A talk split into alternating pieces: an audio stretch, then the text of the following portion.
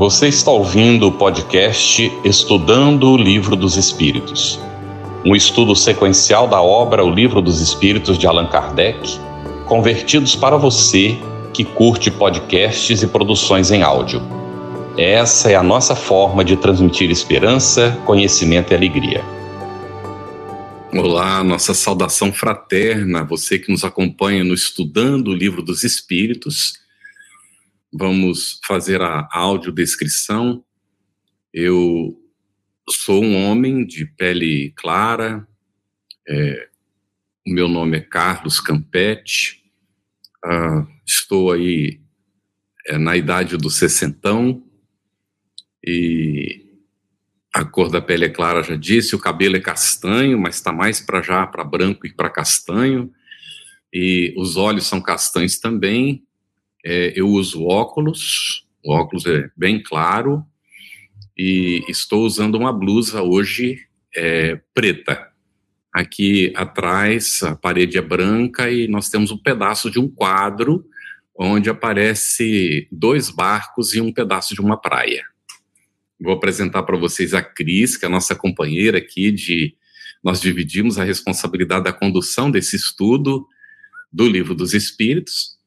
A Cris é uma mulher também clara, é, ela está em torno de uns 40, né, Cris? Mais ou menos, né? E então, a, a, já falei que a cor é clara, o cabelo também é castanho, também é assim tingidinho, né, de uns branquinhos aparecendo. O, os olhos são lindíssimos, verdes. E é, ela usa ó, também óculos, e está com uma blusa assim em tons de, de, de verde, isso, Cris, né? Vários tons de verde, me parece. Tá muito bonita.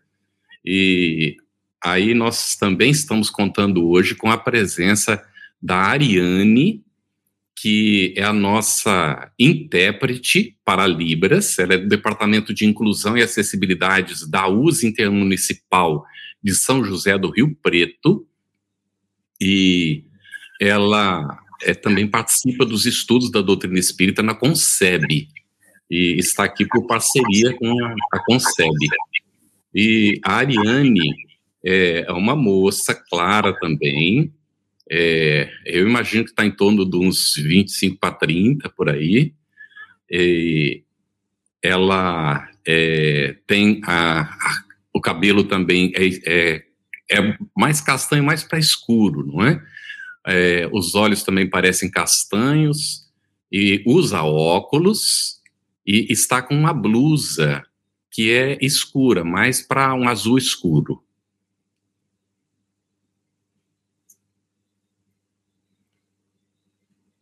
Muito bom, amigos. É com felicidade grande que a gente cumprimenta a todos na noite de hoje para mais uma noite de estudos da segunda-feira é, eu vou apresentar a nossa convidada, Marlene Gonçalves, e faço dela também a audiodescrição.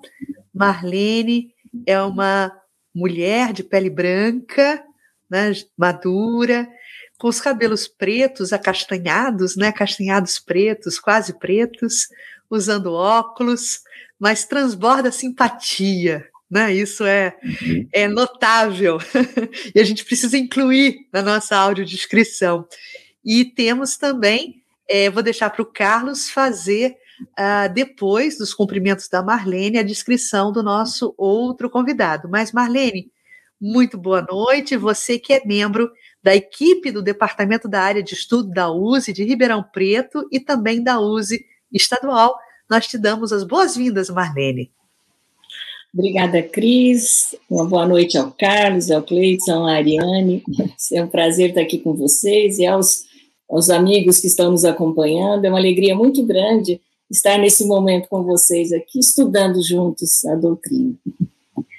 Muito bem. Nós temos também hoje conosco Cleidson Ramos Omido, ele é trabalhador da área de estudo do Espiritismo, coordenador do estudo da Revista Espírita na Federação Espírita de Mato Grosso do Sul, facilitador do ESG, Estudo Sistematizado da Doutrina Espírita, e também do estudo aprofundado da doutrina espírita no Centro Espírita Caminheiros de Jesus. E o Cleidson, é um homem é de pele clara, é, assim, parece mais avermelhada a pele, como o meu irmão Geraldo, não é? Cabelo me parece castanho, ele usa óculos também, o, os olhos são castanhos, está com uma blusa azul, e é uma satisfação muito grande, Cleidson, que você está, esteja conosco hoje. Obrigado, Carlos. É um prazer estar aqui. Eu que sempre acompanho o estudo de casa também, né? E estar aqui realmente é um imenso prazer para a gente estar aqui estudando juntos. Tá? Boa noite a Cris, a Ariane e a Marlene. Maravilha. Então, amigos, papel e lápis na mão, ou teclado do computador, como preferirem, nos novos tempos, e vamos dar andamento às questões concernentes ao povoamento da terra, Adão, considerações e concordâncias bíblicas, concernentes também à nossa criação. Marlene, na questão 50 de O Livro dos Espíritos, Kardec pergunta: a espécie humana começou por um único homem? Peço considerar na sua resposta o comentário de Allan Kardec no item 59 sobre esse assunto, minha amiga.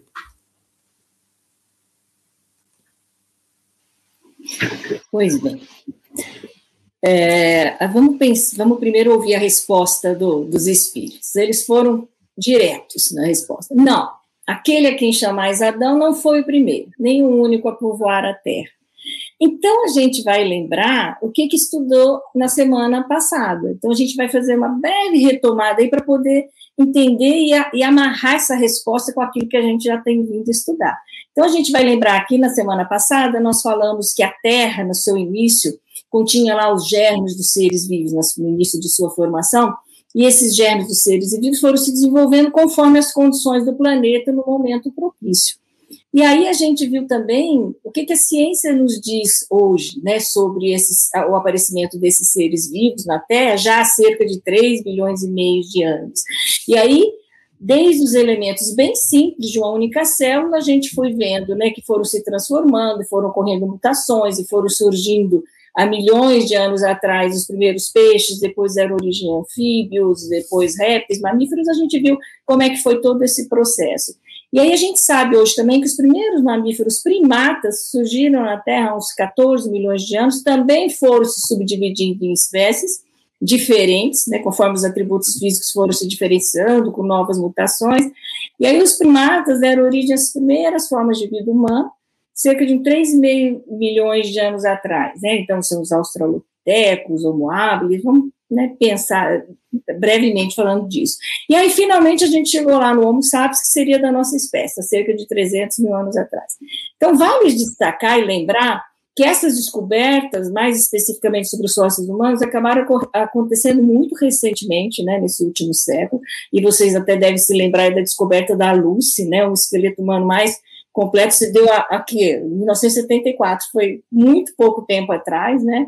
E aí isso foi possibilitando o avanço da ciência. E aí é importante a gente dizer isso, porque em diferentes momentos parece que esse avanço que a ciência fez, há alguns momentos parece que se contrapõe à Bíblia, né? O que era justamente o livro que era referência para a humanidade sobre a origem do mundo. E aí o Kardec vai dizer para a gente, lá na questão 59, que essa contradição entre o que a ciência está descobrindo e avançando e o que está na Bíblia é mais aparente do que real. E ela decorre, na verdade, de uma interpretação errônea que a gente dá em algo que tinha um sentido alegórico. E o Kardec vai dizer, então, no próprio comentário dele nessa questão 59, que muitas daquelas questões trazidas, por exemplo, que o mundo se fez em seis dias, há cerca de quatro mil anos, isso está mais do que comprovado cientificamente que não é exatamente assim, pela análise dos fósseis. Quer dizer que a Bíblia está errada? Não, né? O que o Kardec diz que justamente a conclusão né, que a gente pode tirar disso é que os homens se equivocaram ao interpretar. E aí tem um trecho muito bonito, vocês me perdoem falando demais aqui, mas tem um trecho muito bonito de Kardec sobre esse assunto, porque ele vai dizer que, escavando os arquivos da Terra, a ciência descobriu que a ordem dos seres vivos está justamente é, é aquela que aparece na Gênese. E aí, a grande questão que se coloca é que é, parecia, né, olhando ali na Gênese, que isso tinha se dado muito rapidamente, né, em seis dias. E a gente vê pela ciência que não foi, não foi assim que aconteceu. Ora, isso faz com que Deus apareça menos poderoso, né, porque não foi tão instantâneo o surgimento de tudo aquilo proposto na Gênesis? Não. O que a gente percebe, na verdade, é que a ciência tem mostrado quão maravilhoso é esse poder divino e como ele fez tudo sem contradizer as próprias leis naturais, o quanto isso tem uma lógica, né? Então, só para fechando, então, é, é, toda essa, essa questão, naquela época, Kardec já dizia que o que a ciência pudesse avançar e descobrir sobre os homens, né, o que ela descobriria a partir desses estudos das camadas fósseis, iriam acabar comprovando e trazendo isso que os espíritos trouxeram para nós. O que a gente viu é exatamente isso, a ciência veio ajudar a interpretar a própria, a própria Bíblia, e os espíritos, retomando aí, o que, que eles responderam? Não, Adão não foi o primeiro nem o único a povoar a terra. Essa resposta dos espíritos é perfeitamente coerente com aquilo que a ciência tem mostrado e também com aquilo que a Bíblia trouxe, compreendendo, claro, no seu sentido alegórico. Muito bom, Marlene. Cleison, nós podemos saber em que época viveu Adão? É, a resposta, Carlos, que os espíritos deram, né, essa é questão número 51, mais ou menos no que se assinala, assinais cerca de 4 mil anos antes do Cristo. Então, essa foi a data que eles nos deram. E essa data é interessante se nós fizermos uma, uma pesquisa, né? Que a gente utilizando a Gênesis, nós podemos pegar informações que estão contidas nela para também a gente tentar situar em que momento ocorreu esse mito. Né? Então, se nós pegarmos lá no capítulo 4 da, da Gênesis, lá ele deixa bem claro o seguinte, que Abel era pastor de ovelhas, Caim era lavrador de terras. Então já dá para a gente localizar que os primeiros filhos desse mito, Adão e Eva, já veio, no, já estavam no mundo quando você já tinha desenvolvido a agricultura, né, e domesticação dos animais. E a gente sabe que isso ocorreu no período neolítico, né? porque até o paleolítico, que é desde o momento que a Marlene falou, até em torno de 10 mil anos, a, a população era nômade, vivia catando, caçando, né? não viviam em cidades, em locais. E a partir de 10 mil, 8 mil para alguns, né, que entra no período neolítico, o homem começa a desenvolver a parte da agricultura. Começa a desenvolver, cuidar das sementes, domesticar animais, e até na explosão desse neolítico, né, que muitos autores falam em torno de 6 mil, 8 mil, que estava bem popular já essa prática. E um detalhe mais interessante ainda, Carlos, é o seguinte, que continuando no capítulo 4 da Gênesis, ele fala o seguinte, que Tubal Caim, que é da sexta geração de Caim, né, da sexta geração de Caim, ele era mestre de cobre e ferro. E aí a gente já se coloca numa outra situação. Porque é. a sexta geração, porque no período neolítico ele termina entre 3 e 5 mil antes de Cristo. Tá? Torno de 3 mil antes de Cristo. Aí começa a idade dos metais. E se nós pegarmos a sexta geração, desse mito, sempre, né? Lembrando que nesses personagens viviam em torno de 800 anos, 700 anos, nós vamos ver que a sexta geração está exatamente no período dos metais. Então, essa parte cronológica que os espíritos nos deram e fazendo uma investigação através das informações da Gênesis, a gente pode ver que é um paralelo bem interessante, né? Muito bom. Cleison, uma outra questão aqui para você eu estou verificando aqui nos comentários que já tem uma contribuição do Luiz Guimarães. E na sequência eu faço a próxima pergunta, né? Mas trazendo o comentário do Luiz Guimarães, é, exatamente por conta daquilo que você já nos explicou agora, acabou de explicar do período neolítico, da característica dos povos coletores. O Luiz pergunta: por que não há registros fósseis comprovando que o homem surgiu em muitos pontos do globo? Né? Eu meio que consegui depreender aqui uma resposta para o Luiz por conta dessa característica coletora e nômade, né? Mas é, eu queria ouvir a sua opinião, Luiz, é, Cleiton. Bom, é, quando a Marlene fez uma revisão né, do estudo que foi feito na, na semana passada, e se nós formos um pouquinho atrás, nós vamos ver que a, tá, Kardec está fazendo assim, uma comparação bem simples, como se a gente fosse fazer um bolo Fala, faça isso, reserve. faça aquilo, reserve, para depois ele juntar tudo. e na realidade ele está fazendo isso. Surgiram os primeiros seres, surgiram a Terra, essa Terra vai ser povoada, e depois, no próximo capítulo, que será visto na semana que vem, vai falar do fluido vital, o que é fundamental para o surgimento da vida. E a gente tem que entender muito bem esse processo. E nós sabemos que esses processos, né, essas transformações, elas não ocorreram necessariamente aqui na Terra por isso que André Luiz coloca lá no livro Evolução em Dois Mundos. Né? Então, essas grandes transformações não necessariamente ocorreram na Terra. E ainda a gente vai voltar ao assunto, né? mas no livro A Caminho da Luz é interessante que, que é, Mano fala o seguinte: se nos primórdios, né, quando estavam sendo montada essa raça humana, até chegar no, no Homo sapiens, se nós fôssemos buscar é, equacionar as equações de Mendel não estariam formuladas, mostrando a atividade direta do plano espiritual nas transformações dessas espécies. Muito bom. Então, agora nós temos a, a questão aí para você, é, Gleison. É, quem foi Adão? Né? Esse aí, tido como precursor da raça humana. É, é bem interessante a visão né, que, que Adão vai levando ao longo da, da codificação da doutrina espírita. Né?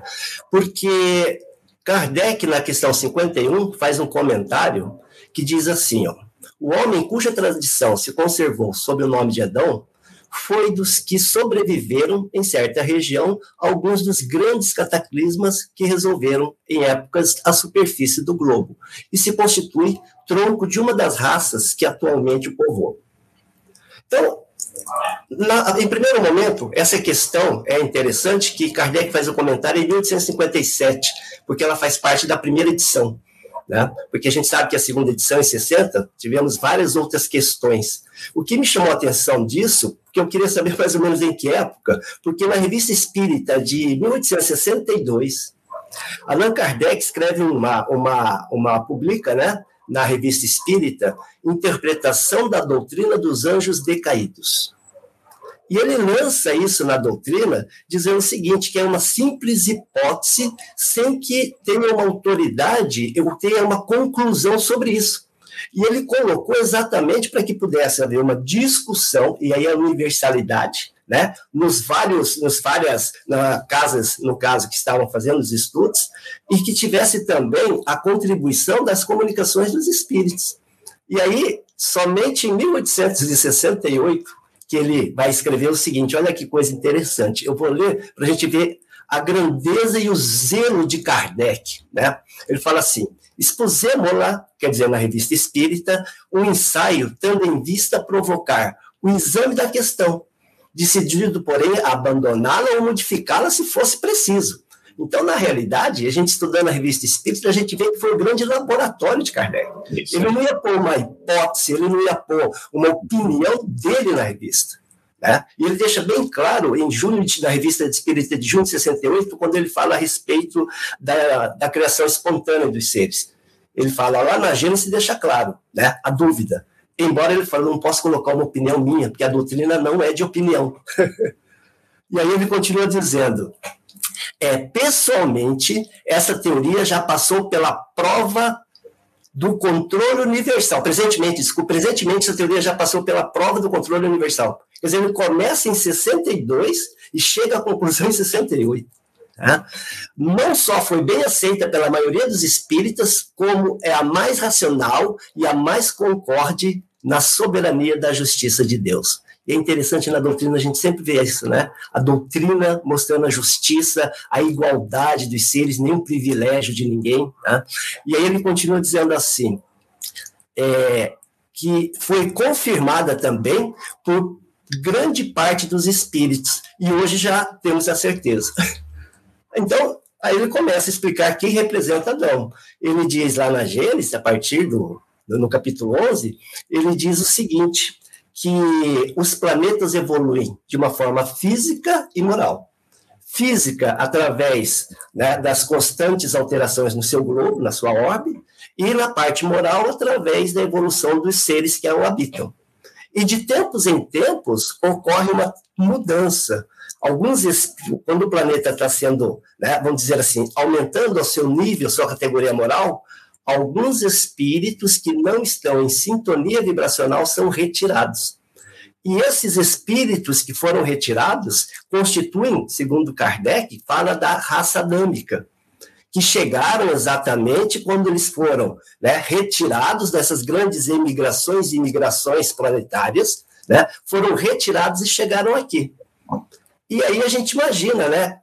Hoje, por exemplo, com energia elétrica, viajando de avião, né, podendo, podendo se deslocar rapidamente, telefone, é, um tratamento dentário sem nenhuma dor. Imagina se a gente saísse do mundo que nós estamos para ir no mundo lá ainda de seres ainda que não tinham nem ainda começando a descobrir o fogo. Para nós ficaria na nossa cabeça o quê? A, a perda do paraíso, não é verdade? Então, Emmanuel vai depois contribuir com essa mesma teoria, dizendo exatamente que esses espíritos vieram de uma região, né, constelação de Cocheiro, perto ali da estrela de Capela, e essa população, quando chegou aqui, né, há, há vários anos já, né, claro, montaram as raças, quatro grandes raças: a raça dos Árias, né, civilização do Egito, o povo de Israel e as castas da Índia. Por isso que a gente vê grandes contribuições dessas raças no passado, demonstrando um conhecimento muito acima do que estava no nosso orbe. Né? Então, para nós, Adão, Eva, representa uma raça, essa raça adâmica, que no momento de transição planetária, que é o momento que a gente está vivendo agora, perderam o paraíso. E isso vai ser contado, né? Lá no, como um mito do povo hebreu, né? Assim, que conta exatamente isso, relembrando né, do paraíso, que uma hora poderia voltar esse paraíso perdido. Então, a doutrina, a doutrina é, espírita mostra de uma forma muito clara, né, muito justa, muito objetiva, qual que é esse conceito da perda do paraíso. Ouvindo a Marlene e o Cleiton, a gente, a gente tem uma, uma, uma ideia da amplitude do tamanho, não é, que tem esse assunto e outros assuntos que a doutrina espírita nos oferece. E nós aqui vamos buscando, não é? Pincelando, procurando entender, mas vejo que isso tudo vai dentro de um conjunto ao longo do tempo, nessa obra maravilhosa da criação divina, que muitas vezes nós não temos condição de entender. Precisamos de paciência e perseverança. O, o Cleidson fez referência a Kardec sondando, ele trabalhou escassos 15 anos na codificação da doutrina espírita, com recursos limitadíssimos. E olha a maravilha que ele fez. Naquela época era, um, era assim um, uma descoberta maravilhosa o telégrafo, não é isso? então, é, nós observamos como é que avançamos depois disso tudo e quanto ainda nos falta. Marlene, vamos entrar aqui na diversidade das raças humanas nas questões 52 e 54. E a primeira pergunta: qual a origem das diferenças físicas e morais que caracterizam a raça humana na Terra? A gente já tem um pouquinho de resposta pelo que o Cleidson colocou, não é mais? Vamos lá.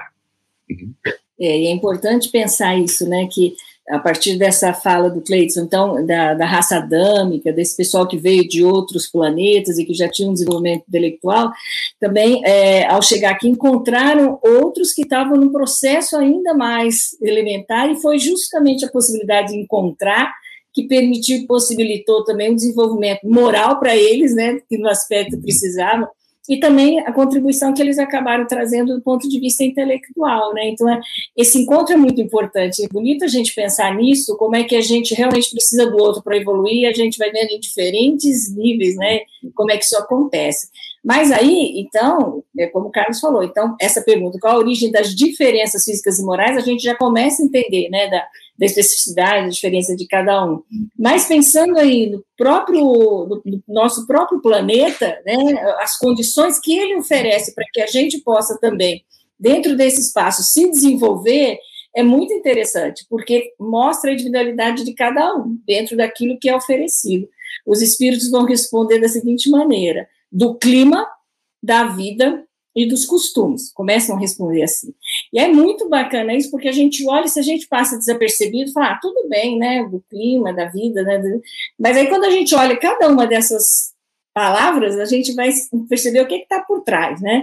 Então, quando ele fala que o clima pode ter, né, é, de alguma maneira, propiciado o desenvolvimento, né, diferente as diferenças de cada um, a gente entende o clima com esse ambiente, as influências físicas externas a que somos submetidos e a forma como respondemos a ela, como isso também vai nos afetando e nos modificando. Quando ele fala da vida, a gente pensa no fator biológico aí que dá a condição para a gente crescer, se desenvolver, e de acordo com as condições materiais e genéticas aí daquele grupo do qual descendemos fisicamente. Isso também vai nos, nos afetando, nos mudando, transformando e mostrando, é, ajudando né, na, na, na diferenciação de cada uma. E, finalmente, dos costumes, olha que coisa bonita, ele está falando da cultura, dos hábitos, daquele grupo social do qual a gente nasce, e como isso nos afeta e nos transforma também. E aí os espíritos ainda continuam, eles não param aí, falam essas três palavrinhas e ainda complementam. Dá-se aí o que se dá com dois filhos de uma mesma mãe, que educados longe um do outro e de modos diferentes, em nada se assemelharão quanto à moral.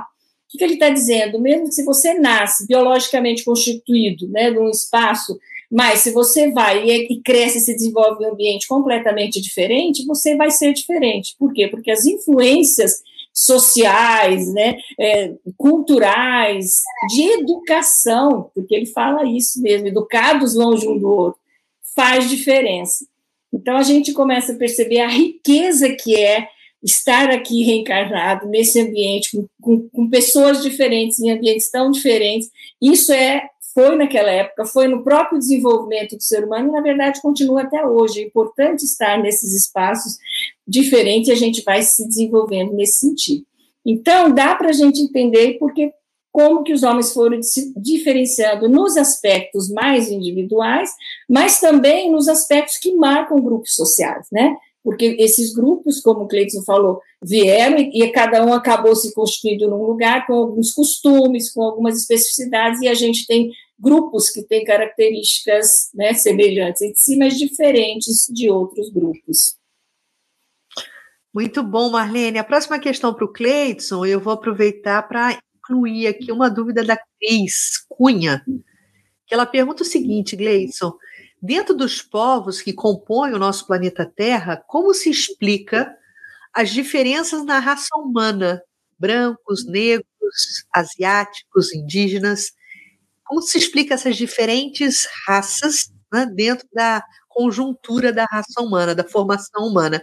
E a questão que queremos resgatar do livro dos Espíritos é: essas diferenças constituem espécies distintas?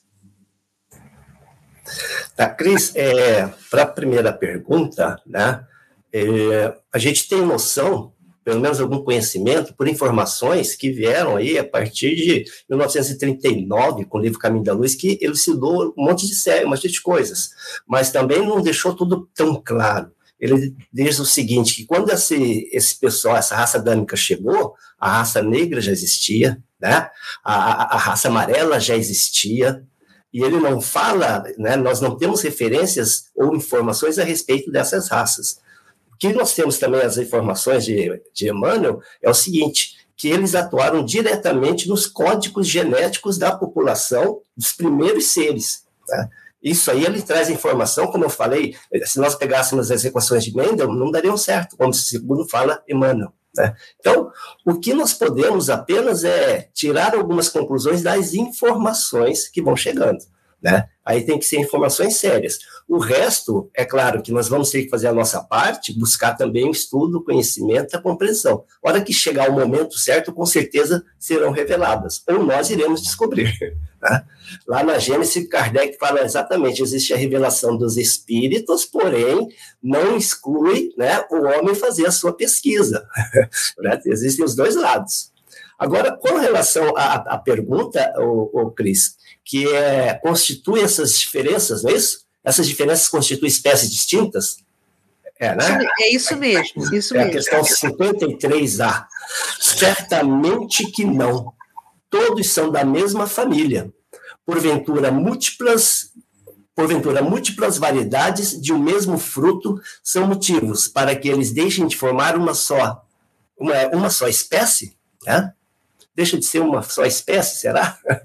Bom, é, vamos pegar imaginar o seguinte: quando nós vamos no médico, né, fazer um exame e tal, ele pede para fazer um exame de sangue, por exemplo, ou uma tomografia, alguma coisa assim. Se eu pegar esse exame de sangue e levar no hospital no Brasil, na Alemanha, na Rússia, conforme os elementos que estiverem nesse meu exame, o número de leucócitos, de hemácias, né, as células que estão ali, ele vai saber se eu estou tendo desenvolvimento de uma doença ou não. Não importa o país, não importa o local. A hora que eu faço aquele exame de sangue, vai dar tudo né, a mesma coisa. A não ser com algumas tendências de alguns grupos, como a Marlene falou muito bem, que são culturais em relação à comida. Aí vai dar uma tendência um pouquinho diferente, mas no geral, o exame é o mesmo. E o mesmo a gente está observando agora, né, nesse, exato, nesse exato momento, com as vacinas. Você vê que as vacinas são desenvolvidas, ela entra numa fase 3, ela tem que ser testada, e nós vimos que foram testadas aonde? Em vários países diferentes, significando, então, que nós somos exatamente do mesmo gênero, gênero Homo. Mas para entender ainda melhor essa, essa, essa resposta, né, nós vamos entrar um pouquinho no ramo da biologia, porque tem muito a ver com o que pensa a doutrina espírita. No ramo da biologia, a definição de espécie é muito complexa, porque às vezes você atende uma determinada espécie, mas não atende determinadas situações. Mas uma das as bem aceitas e mais simples que nós poderíamos dizer, né, que os biólogos dizem, é o seguinte: espécie é um grupo de indivíduos semelhantes que se cruzam, reproduzem entre si, dando origem a descendentes férteis. Olha a definição de espécie. São indivíduos que podem cruzar ou se reproduzir, dando origem a descendentes férteis. E nós sabemos que a doutrina espírita, ela se baseia em leis naturais, em leis da natureza. E nós vamos estudar lá na frente, já vou só adiantando para a gente ter um entendimento aqui, que existe a lei da reprodução, que é uma lei natural, é uma lei universal. Né? E aí, lá na lei da reprodução, vai haver um comentário a partir das questões 688, do seguinte: qual que é a função, uma das funções da reprodução? Sucessão e aperfeiçoamento das raças. E aí a gente vai um pouquinho além. E aí, cara, os espíritos dizem o seguinte: as raças que no passado não existem, existiram, hoje não existem. E a raça que hoje existe, no futuro não existirá porque nós devemos ter essa miscigenação. Novas raças irão surgindo.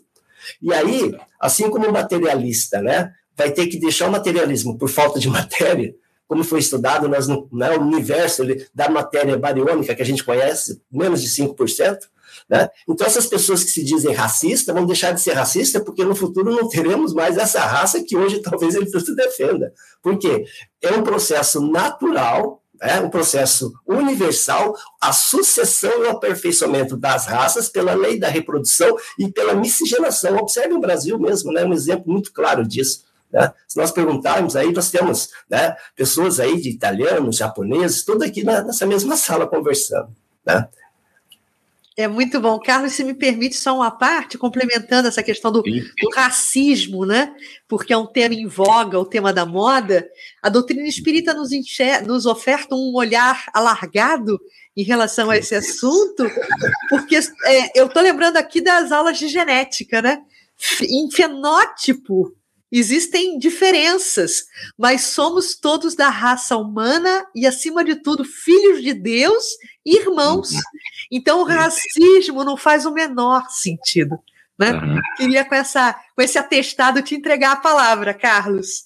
Isso. É, inclusive, é, é, Cris, Cleidson, Marlene, Ariane, todos que estão nos acompanhando, não sei se chegaram a ver, foi circulou pela, pela, pela internet, pelo WhatsApp, é, uma experiência que fizeram, reuniram pessoas de vários lugares e que tinham certas diferenças, não é?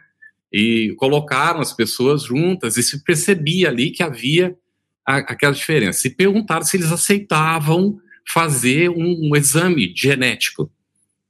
E eles aceitaram fazer e tudo. E quando fez o exame, a surpresa que o indivíduo que detestava da outra raça tinha geneticamente muito mais proximidade do que com, não é? Então, é, é, nós somos, na verdade, todos irmãos e o que nos separa são de fato os nossos preconceitos, a nossa a educação que a gente recebe, não é? Os, as coisas todas que vão chegando aí com o tempo. Antes de perguntar para Marlene, a Elis Patrícia pergunta: é, me ajuda a entender mais claro hoje. Eu penso que não posso misturar as doutrinas antigas que eu seguia se eu quero seguir o Espiritismo, tenho que educar minha fé.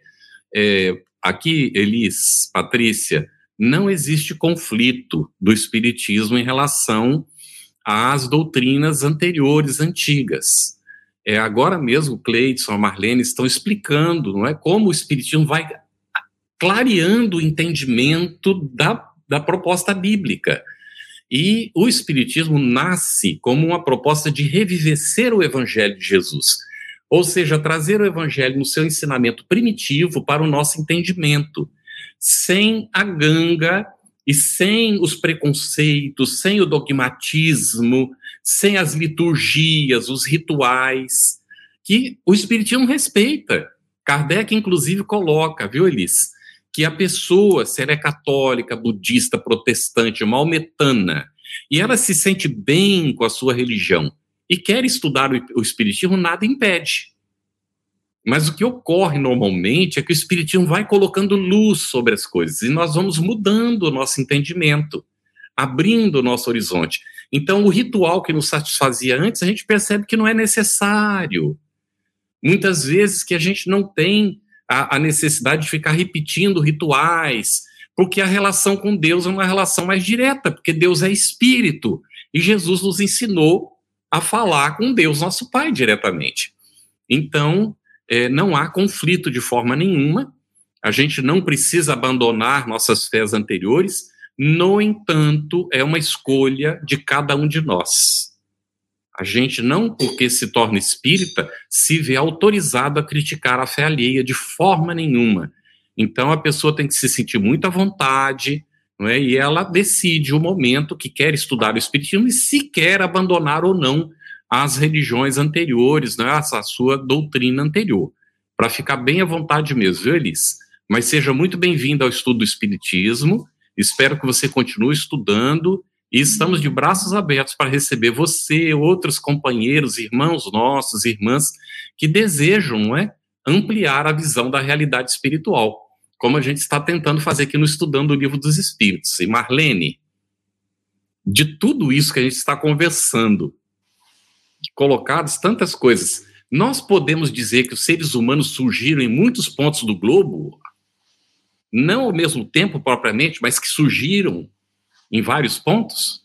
Sim, os espíritos são categóricos nessa resposta. Sim, em épocas várias. Isso também tem a ver com aquilo que a gente já estudou, né, daqueles germes espalhados né, no, no, no planeta inteiro, esperando as condições propícias, não só é, pensando do, do, ser vivo ali, mas das transformações, em todo aquele processo de mudança que foi ocorrendo no, nos seres vivos, né? Então, claro, também faz parte e ajuda a gente a entender é, essa diversidade do ser humano, porque em diferentes épocas, diferentes momentos, sob influências de climas e, e tudo aquilo que a gente já falou, né, de diferentes é, influências ali, claro, foi se constituindo diferentemente. Então, eles dizem, os espíritos, sim, em épocas várias, o que também constitui uma das causas dessa diversidade.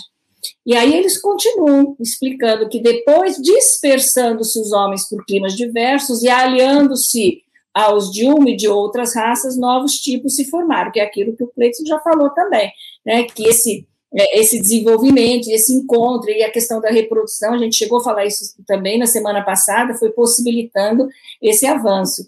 E acho aqui é, duas coisas importantes para a gente destacar aqui.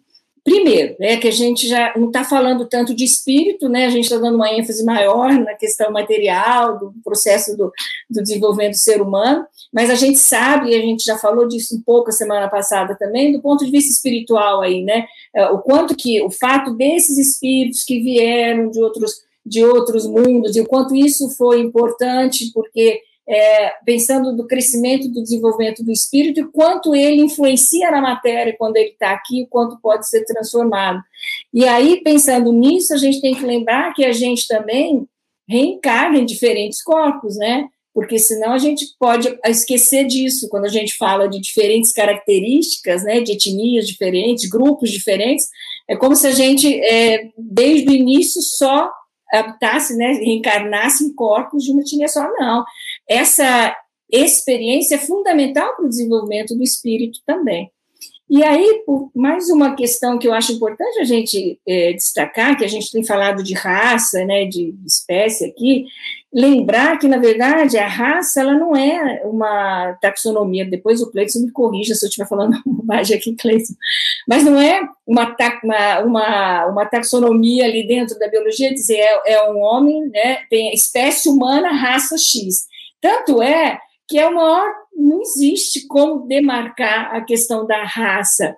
Hoje tem sido uma discussão muito grande sobre isso, a própria Cris já iniciou falando ali, e a gente tem percebido, por conta do uso que se fez desse termo raça, né, que era mais comum, usual antigamente, tem sido uma discussão bastante grande e os grupos têm preferido, as pessoas, né, a sociedade tem preferido usar outras palavras para dizer grupos étnicos ou povos ou comunidades, justamente para tirar essa característica que a palavra raça né, foi, foi sendo carregada ao longo dos tempos pelas vivências, experiências que a gente teve, né?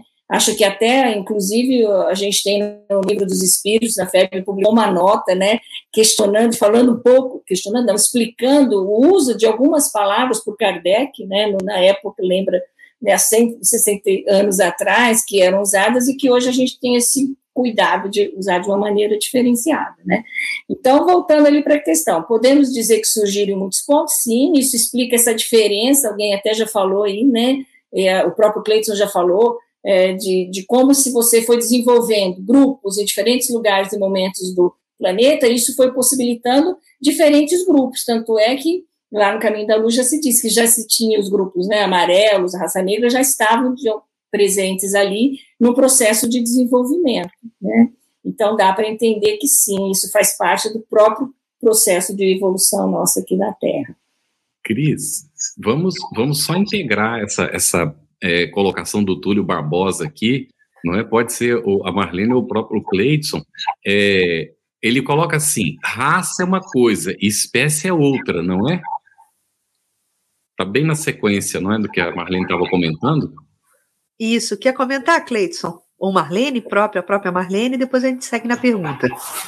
É, o que, pela definição, inclusive, que nós buscamos na biologia, né, espécie é, espécie, exatamente, quando você pode, são grupos que podem se reproduzirem e terem seres também férteis. Né? Então, nós temos tidos da, do gênero Homo. Né? Nossa, viemos Homo sapiens, né? então nosso gênero seria o gênero Homo. Agora, a raça ela seria mais a parte do, dos costumes, da cultura, da região. Né? Eu acho que seria por aí. Não sei se a Marlene tem alguma coisa a completar.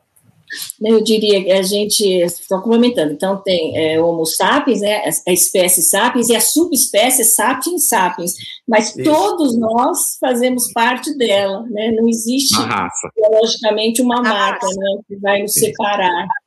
Ou seja, nesse aspecto a raça é uma só, é a raça humana, Isso. não é? Tudo bem? Ok, beleza.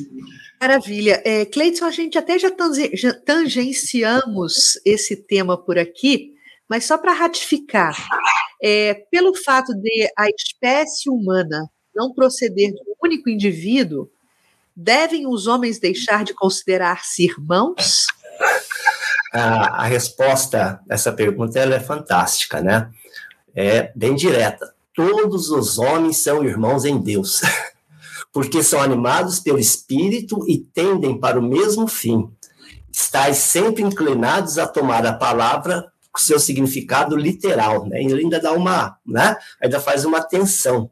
Então, ele fala que nós tivemos a mesma origem, isso foi questionado lá nas questões 27, né, que ele já foi estudado, vai aparecer de novo na questão 115, que nós fomos todos criados simples, puros e ignorantes, ignorantes sem entendimento, assim, sem entendimento das leis, tá? e temos, tivemos, vamos ter um, um processo longo e chegando no mesmo fim. Então, essa irmandade em Deus que une a todos nós. Mas eu gostaria de trazer aqui um pedacinho do capítulo 14 do Evangelho segundo o Espiritismo, que eu sou apaixonado por esse termo, eu acho que ele vai corroborar o que os espíritos disseram. Ele diz o seguinte: ó espírita, compreendei agora o grande papel da humanidade. Compreendei que quando produz o corpo, a alma que nele encarna vem do espaço para progredir. Inteirai-vos dos vossos deveres, pondo todo amor em aproximar essa alma de Deus. Essa é a missão confiada nos pais. Espírito, quer dizer, embora nós tenhamos né, vários filhos, essas almas vêm de Deus. E assim como a Marlene comentou, né, que se os irmãos forem criados em lugares diferentes, eles terão costumes diferentes, né, agora eu poderia trazer o questionamento inverso. A gente fala em genética, né? Ok, os dois, dois filhos dos mesmos pais são geneticamente muito parecidos. Né? Fala-se de a parte sociocultural, econômica, dois filhos criados pelos mesmos pais têm a mesma parte sociocultural, econômica, frequentaram as mesmas escolas, né? tiveram as mesmas alimentações. E quem tem dois, três filhos sabe a diferença que é entre um espírito e outro. Né? Então, nós somos exatamente irmãos em, em Deus. Né? E Jesus também, né, que é o nosso modelo e guia, dilatou muito essa visão de irmãos. Né? No próprio Evangelho, ele cita exatamente que ele estava, né, estava ensinando com os seus discípulos e a família dele chegou lá fora. E aí chamaram Jesus, a tua família, seu pai, sua mãe estão te chamando. E aí ele dilata novamente o horizonte nosso, como a Cris falou, né? Ele chega e fala: peraí, quem é minha mãe? Quem é meu irmão? Esses que estão aqui, que fazem a vontade de um próprio, esses são meus irmãos, essas são minhas mães. Quer dizer, Jesus, ele mostra exatamente que esse termo irmão, essa coisa, está relacionada com a humanidade em geral. E o grande desafio nosso, eu acho, é esse: olhar o próximo como nosso irmão. Né? E isso aí está dentro da, das, do sermão das bem-aventuranças, né, que são as virtudes que nós devemos atingir, quando ele fala bem-aventurados os misericordiosos, né? Porque a misericórdia, misericórdia vem dos termos miseratio cordis, coração. Seria coração compadecido. Eu olhar o meu irmão, sentir o que ele está se sentindo e se compadecer disso. Esse é o nosso grande desafio, né? essa é a nossa grande jornada, por isso que nós estamos nesses planetas exatamente para, quem sabe, nos unindo, sejamos mais fortes. E tem uma parte do Evangelho também que ele fala: se eu te fiz mais forte, foi para que pudesse trazer os mais fracos até mim. mais ou menos isso. Isso é fantástico, né? Muito Maravilhoso. Bom. Carlos, sem comentário aqui sim, da Jade, sim. eu não sei se você viu, que uhum. complementa, corrobora com tudo que o Cleiton falou dessa questão da irmandade, né? Pode Ela ler. É o seguinte, homens e todas as criaturas, não é? Animais, plantas, né? Somos uhum. todos filhos do mesmo pai, né? Filhos da criação, digamos assim, né? uhum. né? Desse sopro divino, vivenciando a humanidade, né? Tudo isso. Cleison, é, assim. Pode falar, Cleison. Só corroborando, que isso aí também nós vamos fazer nos próximos estudos, né? A diferença, né, do, do, dos animais, dos vegetais, da gente, dos outros, é tempo de evolução, né? Por isso, isso. nós somos irmãos, porque nós viemos do mesmo lugar, passamos pela mesma jornada, né? O que a Marlene disse, eu acho interessante a gente colocar aqui, que quando o princípio inteligente, quando ele fala assim, ó, esses elementos já estavam na Terra, aguardando o seu momento. Então, nós tivemos a evolução desde as da, da, das bactérias de seres mais unicelulares, né, até chegar no homem, nessa jornada ocorreu no nosso planeta, ok? Mas a, a, gente pensa, não é que o princípio saiu de lá e veio fazendo tudo isso. Não é uma maratona, é uma corrida de revezamento. É tipo corrida de bastão, né? Eles ficam estagiando no reino estagiando, aí muda a forma. Ficam estagiando, muda a forma. Ficam estagiando. Então, a diferença entre nós para nossos irmãos é ter apenas tempo. Bem colocada a questão aí da. Cleidson, isso me fez lembrar um filme muito antigo, não é? Era um filme de arte, inclusive, é, feito pelo Akira Kurosawa, é, chamado Dersus Alá. Em que ele está, está numa floresta num dado momento, estão comendo com outra pessoa, e a pessoa pega um pedaço do alimento e joga no fogo. Ele tira rapidinho com um graveto e diz: Não faça isso, dê para o irmão rato. E joga no meio do mato né, para os ratinhos poderem comer. Então, essa visão de que são nossos irmãos num estágio diferente, ela é de outras culturas também, não é? Isso é muito interessante. Aqui, é, eu vou agora te fazer uma pergunta, é, Marlene, e vou complementar depois, porque é, já a Fernanda Lopes, ela se antecipou um pouquinho lá, às 19h24, e perguntou sobre a resposta, mas eu não posso falar o que ela colocou, porque senão já vai antecipar a resposta da pergunta que eu vou te fazer. É, pergunta 55 são habitados todos os globos que se movem no espaço, estamos falando de pluralidade de mundos habitados, não é? São habitados todos os globos? Sim, são. Resposta simples, né?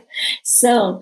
E aí eu até fui fazer uma, uma busca aí no site do INPE, do Instituto Nacional de Pesquisa, pra, pra só para ter uma ideia, assim, quantos globos será que existem, né? Só para a gente ter uma, uma, uma ideia. Eu achei muito interessante, porque está escrito ali que é muito difícil estimar isso, né? O número de estrelas e galáxias. Então, nem é ainda dos mundos, das estrelas, né? Só as estrelas, que, tipo a, o Sol, são tão e muitas, que elas encontram-se, então, aglutinadas, essas estrelas, em ilhas estelares, denominadas galáxias. Então, é, estima-se que a nossa galáxia, a Via Láctea, tem de 200 a 400 bilhões de estrelas.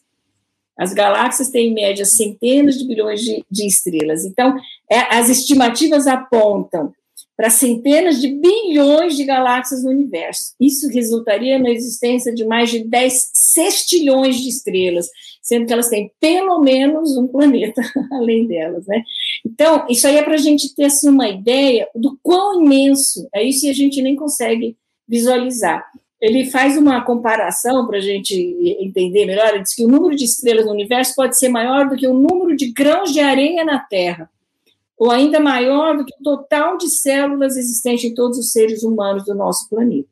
Então, quando os espíritos dizem sim, né, que, os, os, que os globos são é, habitados, sim, ele vai dizer, ainda dá uma, uma bronca, né, na, nós, né, no, nos humanos aqui, que diz assim, que o homem terreno está longe de ser, como supõe, o primeiro em inteligência, bondade e perfeição. Quer dizer, claro, por que a gente pensaria com, com esse mundo, né, com essa, com essa imensidão, por que só aqui teríamos, né? E aí ele ainda chacoalha mais e vai dizer que esses homens que se acham né, muito fortes, mais do que se imaginam, acham que por orgulho e vaidade julgam que Deus fez esse universo inteirinho só para eles. E aí faz sentido a gente pensar sobre isso, né? Esse, essa imensidão de, de mundos, de estrelas, de planetas, não faz sentido, pela lógica, criar-se tudo isso simplesmente para que a gente tenha esse céu bonito de noite. Seria demais, né? Achar que isso todo é só um enfeite para nós aqui, é, para nós que estamos aqui. Então, isso nos faz entender também que não faz sentido e que Deus, é duvidar da sabedoria de Deus pensar né, que isso foi criado por nada. Nada é inútil na criação de Deus, tudo tem uma razão de ser. E aí, esses planetas, o objetivo final da providência qual é? Eles vão servir também de lugar para seres se desenvolverem, né? E alcançar aí o, esse, esse, isso que nós todos estamos buscando da evolução, né? Então, não dá para a gente acreditar, se quer pensar que não que os outros globos não são habitados. Nada na Terra, eles concluem dizendo, nada, nem a sua posição, nem seu volume, nem a constituição física, nada do que existe aqui pode induzir a suposição que ela tem o privilégio de ser a única habitada, né, diante de tantos milhares e milhões aí de mundos semelhantes ao planeta Terra. Muito é, bom, Marlene. Carlos, Olha só. Ah, sim, Cleidson, pode comentar. Posso dar uma contribuição só para. Por favor. Porque é, essa questão, né? É, 55, ela é fundamental para a doutrina espírita. Ela faz parte exatamente de um princípio basilar da nossa doutrina. Porque sem a pluralidade das existências, sem a pluralidade dos mundos habitados, nós não poderíamos falar de reencarnação, que é a outra pluralidade das existências. Porque de onde que estaria vindo todos esses espíritos? Né? E, então, é fundamental como sendo basilar mesmo essa imensidão de planetas, todos eles com vida. E se a gente parar, né, só para entender, lá no Evangelho, eu acho muito interessante a sequência que Kardec coloca, né? Capítulo 1, eu não vim destruir a lei, tá? Capítulo 2, meu reino não é deste mundo, quer dizer, não é aqui que nós vamos obter mesmo. Aí a terceira, pluralidade dos mundos, ó, há muitas moradas na casa do meu pai para depois ele falar em reencarnação. Ninguém poderá ver o reino de Deus e não nascer de novo. Quer dizer, primeiro ele fala da lei, depois ele fala da pluralidade do, dos mundos, para falar de reencarnação, aí sim ele vai falar bem-aventurados os aflitos. Aí vai falar das causas anteriores, causas posteriores, das aflições. Quer dizer, é tudo muito amarradinho. Né? Então, eu, eu acho essa, essa questão muito importante para nós espíritas. Muito bom, Cleidson. Excelente mesmo. E, e, a Fernanda, então, ela colocou aqui, é, Fernanda, Fernanda Lopes, amigos, se todos os globos são habitados, segundo a resposta dos espíritos na pergunta 55, e parabéns, Fernanda, por estudar antes, incentivamos a todos que leiam as questões antes, isso é muito importante. Aí ela pergunta: por que a ciência descarta a vida em alguns orbes próximos de nós? É muito interessante isso, né? Porque a gente, quando vai é, fazer um experimento, vai buscar qual é o ponto de referência né, que a gente tem. Qual é o ponto de referência de vida para a ciência? É o que a gente tem aqui. A gente parte, quer encontrar uma vida, a gente acha que vida é isso que a gente conhece aqui, com essas características, com essas, é, com todas essas é, propriedades. E aí, quando vai se buscar em outro planeta, a gente vai buscar algo semelhante ao que a gente tem aqui. Então, aí a gente precisaria fazer e ter, ampliar nossa compreensão sobre os mundos, sair um pouquinho do nosso, né, do nosso mundinho que a gente acha que esse é o centro né, do universo, literalmente, sair desse olhar e perceber que são diferentes os mundos, eles têm características específicas. Então, muitas vezes, o que a gente está chamando de vida aqui vai se manifestar de uma maneira diferente em outros planetas, em outras ordens, né? Então, acho que isso explica um pouco a dificuldade que a gente tem de ter essa compreensão de como é que isso se dá em outros, em outros mundos. Por isso que a ciência, na verdade, não é que a ciência descarta, né? Ela tem buscado constantemente, né? buscado elementos aí. Só que sempre parte do, do princípio buscando semelhanças com o que a gente tem de vida aqui. Então, necessariamente não vai achar dessa mesma maneira. Acho que isso tem a ver, inclusive, com uma outra pergunta aí mais para frente que a gente ainda vai voltar a falar, né? Uhum. Exatamente. E nessa próxima questão que eu vou lançar para o Gleidson, né, antes, vale trazer também a contribuição, na verdade, uma pergunta do Luiz Guimarães, que nos faz atestar tudo que foi dito até agora, né? Ele coloca assim, Gleidson, Marte já foi fotografado, filmado e amostras do seu solo e rocha já foram analisadas e não se achou vida é, o planeta, ele seria uma exceção? Na verdade, é isso que Marlene está falando. Eu quero que você comente, porque quando a gente fala de vida, de que vida a gente está falando? Porque existe vida espiritual também, né? Então é uma questão de, de significado. Qual é o significado que a gente está dando à palavra vida, né? Por favor, meu irmão. Uh... Luiz, comenta aí para mim e depois, em sequência, eu te faço a próxima pergunta. Tá, quando Jesus fala muitas moradas na casa do meu pai, né, a, a doutrina deixa claro para a gente que existem as moradas que são os planos físicos, os planetas, né, e existem as moradas espirituais, as colônias, os mundos. E nós sabemos que ao redor da Terra existem várias colônias, colônias espirituais que são feitas com uma matéria que já foi discutida em programas anteriores, né? Que a gente só consegue medir, a física só consegue medir é, em torno de 5% dessa, dessa matéria bariônica, o resto a gente desconhece como que ela é. Então, nós também não estamos afirmando que é ela, tá? Estamos apenas dizendo que a física não tem elementos para fazer a medida de tudo que nós entendemos como sendo princípio material, tá? Que a matéria, ela já tem uma, uma derivação, tudo bem? Então, vem daí, tá? E outra, existem também, lá na questão 236, vão se falar dos mundos transitórios, né, que são aqueles mundos que a Terra já foi quando estava nas suas formações, que vem os espíritos fazer um tipo como se fosse uma preparação para encarnações, reencarnações, e nesses mundos também pode estar tendo milhares de seres em formação, mas não a vida como a Marlene comentou, né, que vai fazer parte da questão que eu vou responder agora também, né, a questão 57, não é? Isso, isso mesmo. Deixa eu já, já formular a pergunta para você. Então, Gleidson, é a mesma a constituição física dos diferentes globos? A resposta é bem, bem, bem clara, né? Não, de modo algum se assemelham. então, para a gente entender, né, eu vou tentar usar uma, uma coisa bem simples.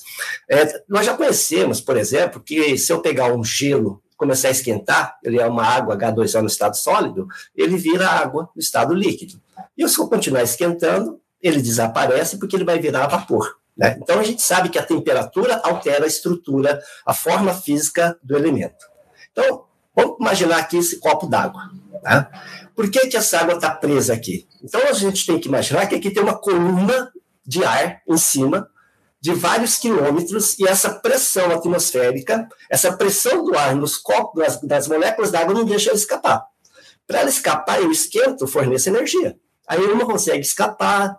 Agora, se eu for diminuindo, aumentando a coluna de pressão de ar, vai ser mais fácil, mais difícil de sair. Aí eu tenho uma panela de pressão. Se eu for subindo, vai diminuindo essa altura. Não vai diminuindo a altura da coluna de ar, de ar que está em cima dela, significa que é mais fácil. Ela vai, por exemplo, evaporar-se, né, mudar de estado físico a 70, 80 graus. Então, primeiro, altitude. Por que eu estou falando isso? Altitude ela é responsável pela formação da atmosfera.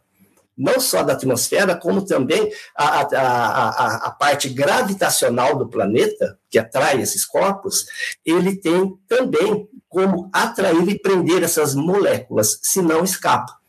Tem planetas que não têm ar, né, não tem atmosfera, porque a velocidade, o, o, vamos dizer assim, a gravidade dos planetas é muito pequeno e a velocidade de escape das moléculas vai embora.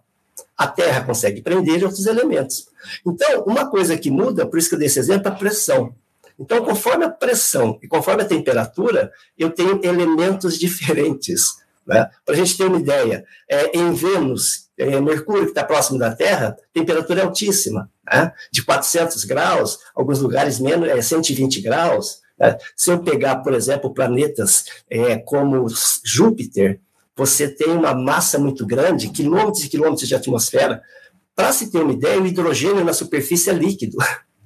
Então, a pressão e a temperatura vai modelar esses elementos. Então, por isso que eu dificilmente vou ter esses mundos. Estamos falando só que da Terra, hein? Como a superfície é diferente, os quatro planetas próximos da Terra, você tem solo rochoso, né? Os quatro planetas afastados, nós não temos superfície, é uma mistura de gás e água. Então, por isso que depende da característica. Mas uma coisa que eu acho até engraçado, é, por exemplo, a Terra, como a Marlene falou, ela está numa região privilegiada que a gente chama, né, o, os, o pessoal da é, cientistas chamam de região dos cachinhos dourados. E por que a região dos cachinhos dourados? É aquela história da, da cachinho dourado que vai visitar a casa dos ursos, aquela fábula, né? Que ela vai pega o mingau, tá muito frio. Aí ela pega o mingau, tá muito quente. E tem um que tá agradável. Então essa região dos caixinhos dourados é onde a ciência acredita que não é muito frio, não é muito quente, que pode haver características de uma vida muito talvez parecida com a terra, é o que a Marlene falou. Mas quando a gente fala em vida, nós estamos falando da vida espiritual, né, da vida material na sua, né, na, na sua existência completa. Tá? Então, as, a constituição dos planetas vai depender de uma série de fatores daqui fica difícil. Para ter uma ideia, há quem diga, né, alguns cientistas, que em Júpiter e Saturno, por exemplo, por ter metano e ter muitas descargas, essa descarga pode queimar o metano, formar uma fuligem de carbono, aí ele vai descendo, essa fuligem, a pressão vai aumentando, ele vira grafite, aí a pressão vai aumentando, vira diamante, e você tem chuva de diamante. Né? Seria possível, né? Pela, pelas teorias da química. Mas quando ele cai e derreteria para o estado líquido, imagina, né? O mar de, de diamantes. Então a gente usa essas figuras só para a gente entender que o universo é muito complexo, muito amplo, e fica difícil a gente daqui né, ter essa condição de analisar tudo. Já vai ter muita gente querendo estar tá lá para pegar o diamante, esquecendo que não tem condição com o corpo físico e vai derreter na hora, não é? Marlene, é. Marlene, já que a constituição física dos globos ela é diferente, os seres que habitam esses globos também têm constituições físicas diferentes? Pergunta Kardec.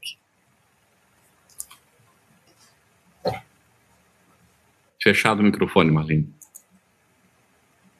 Desculpa. Pela lógica, a gente já poderia, né, dar desse chute dizer sim, claro, e os espíritos de fato trouxeram, né, enfaticamente, sem dúvida. E aí eles deram um exemplo ótimo para a gente entender isso. Quando a gente tem dificuldade de, de, compreender, eles trouxeram um exemplo que eu acho fantástico. Eles do mesmo modo que no vosso mundo os peixes são feitos para viver na água e os pássaros no ar. Então a gente vê uma lógica e uma harmonia né, da natureza, e isso muito coerente com tudo que a gente tem estudado desde a outra semana, né, do processo da, da constituição do globo, dos seres vivos, a gente vê que não faria sentido né, se não fosse exatamente dessa maneira.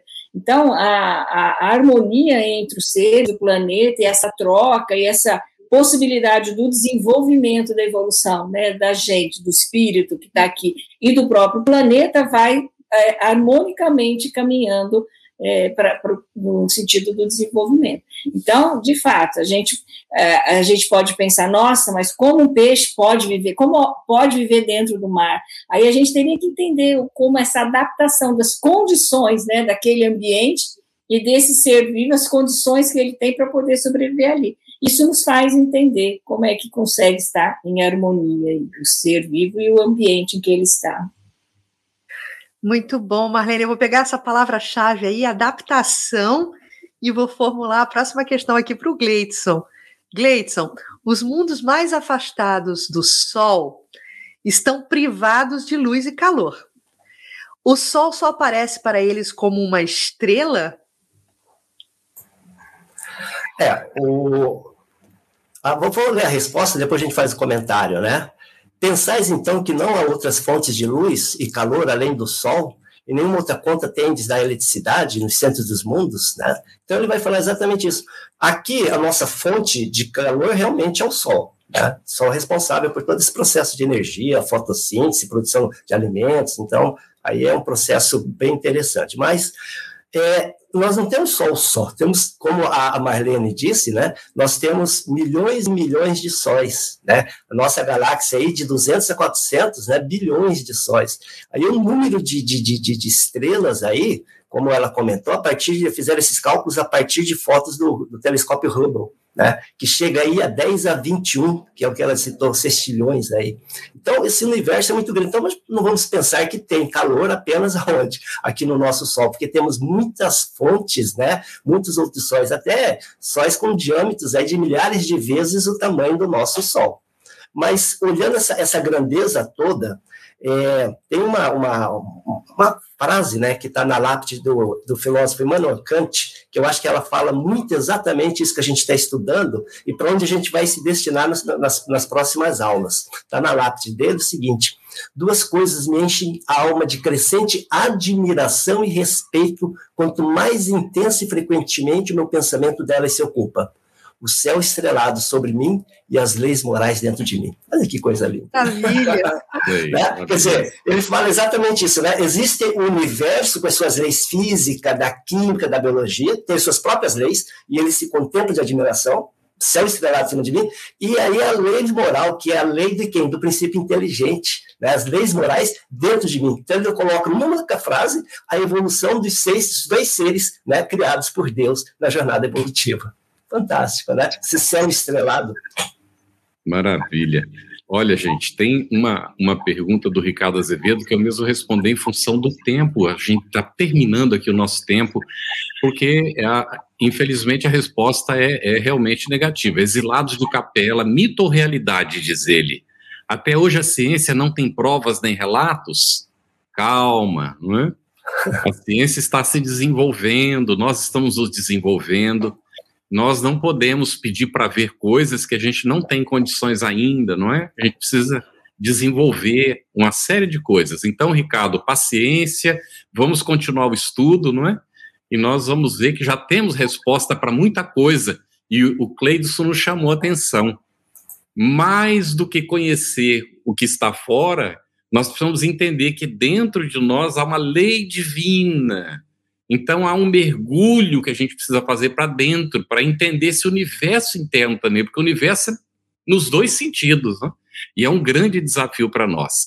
Olha só, É, aqui nós temos um comentário de Marcondes, é, de Freitas Moreira. Ele diz assim: Ontem completei 60 anos de vida e hoje recebi o meu presente, esse estudo maravilhoso. Gratidão paulista. É, então, a nossa gratidão, Marcondes, e parabéns para você, muitas felicidades a todos os aniversariantes aí desses dias. Um abraço muito grande para vocês. E uma última pergunta que eu não gostaria de deixar pendente, mas que nós vamos ter que voltar a ela no futuro, tá bem? Eu vou pedir para não responder isso por escrito, não. Vamos voltar essa pergunta aqui, vai ficar para o nosso pensamento. De forma geral, o que podemos entender por vida? Cleiton e Marlene, a gente fala sobre isso no, no, no estudo seguinte, não é? e aí a gente segue. Gente, é o seguinte: se você não participou, se você não viu ainda a gravação do estudo 2, do nosso segundo estudo, que examinou a introdução do Livro dos Espíritos, itens 1 a 5, nós sugerimos que você faça isso durante esta semana para um melhor entendimento do que nós vamos estudar no próximo encontro, que será o início do capítulo 4, será do princípio vital, já foi até comentado aqui, nas questões 60 a 67A. Então, por favor, vá lá no estudo 2, está tudo gravado no site da FEP e dê uma olhadinha que vai facilitar o seu entendimento, porque o assunto foi tratado lá e nós vamos aprofundá-lo no nosso próximo encontro. Mas ali, inclusive, falando de vidro, é, fluido vital, nós poderemos voltar a essa questão. Afinal de contas, o que é a vida? Que Jesus, o Divino Mestre, nos ampare. Muito obrigado, Ariane, aí por ser a nossa intérprete para Libras. Cleidson, obrigado, Marlene, Cris. Um grande abraço a todos e ao nosso pessoal que está aí nos bastidores, né, realizando a tarefa selecionando as perguntas. Muito obrigado a todos e feliz semana. Você ouviu uma produção da Federação Espírita Brasileira. Para saber mais, siga o arroba FebTV Brasil no YouTube, Instagram e Facebook e o arroba Feb Editora no Instagram. Ative o sininho para receber as notificações e ficar por dentro da nossa programação. Até o próximo estudo.